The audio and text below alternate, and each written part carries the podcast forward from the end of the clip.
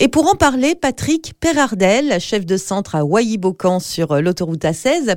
Alors, sans surprise, hein, c'était annoncé, le vent a soufflé euh, ce jour-là fort, très fort même, et la décision a donc été prise de fermer les viaducs du Boulonnais. Alors, concrètement, euh, comment est-ce que ça se passe? Comment est-ce qu'on prend cette décision? La gestion des viaducs est, gérée par un arrêté préfectoral, tout simplement, avec des niveaux de vent, et, en face, on applique un scénario où les, niveaux de vent 110, 130 sont écrits, et en face, on met mettre en place sur le terrain. La stratégie qu'on a appliquée, c'était de dire, dès qu'on a une première mesure qui s'approche très fortement des 130 km heure, puisque c'est cette vitesse de vent qui déclenche la fermeture de l'autoroute. On prend la décision. Donc les balisages avaient été posés au préalable et au top euh, de la personne qui avait été mise en observation, on a fermé donc le viaduc pendant environ deux heures. Hein. C'est donc une décision très importante hein, qui a été prise ce jour-là. C'est rare que l'on prenne ce genre de décision. On les a déjà fermés, mais de manière très sporadique. Hein. C'était euh, quelques minutes, un quart d'heure, une demi-heure, mais deux heures comme ça, c'est la première fois depuis l'ouverture d'A16. On a quand même mesuré euh, les vents à 149 km/h. Donc 149 km/h en rafale, c'est quelque chose d'énorme. Et vous, en tant que chef de centre, comment vous l'avez vécu, cette prise de décision? Sans contrainte, puisqu'on est préparé à ce genre d'événement, naturellement. Euh, et surtout, euh, il faut que, faut que le personnel sache jusqu'où il peut aller, jusqu'où euh, ben, on, est, on ne peut plus aller pour ne pas s'exposer au trafic. Bertrand Baudard, chef d'équipe à Voilly-Bocan, était lui sur le terrain.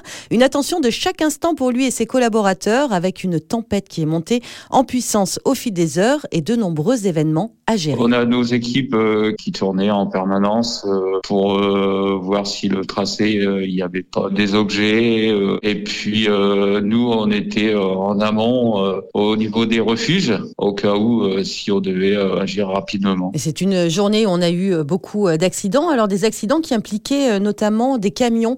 Pour quelles raisons tout simplement? C'est la hauteur, c'est le gabarit il y a une prise au vent plus importante. De cette là bah, il risque de faire un écart et puis voire de basculer. Alors vous est-ce qu'il y a un événement qui vous a marqué euh, lors de cette tempête en particulier? J'étais avec un collègue, euh, nous étions en sécurité euh, au niveau d'un refuge. Vu la force du vent, on a vu un panneau 4 par 3 bah, se plier et puis le mât se fissurer. C'était assez impressionnant. Merci beaucoup Bertrand Baudard, merci beaucoup Patrick Perardel d'avoir été avec nous. Et on le rappelle, hein, lorsqu'il y a du vent, évidemment, il faut rester extrêmement vigilant et bien rester à l'écoute de sa 977.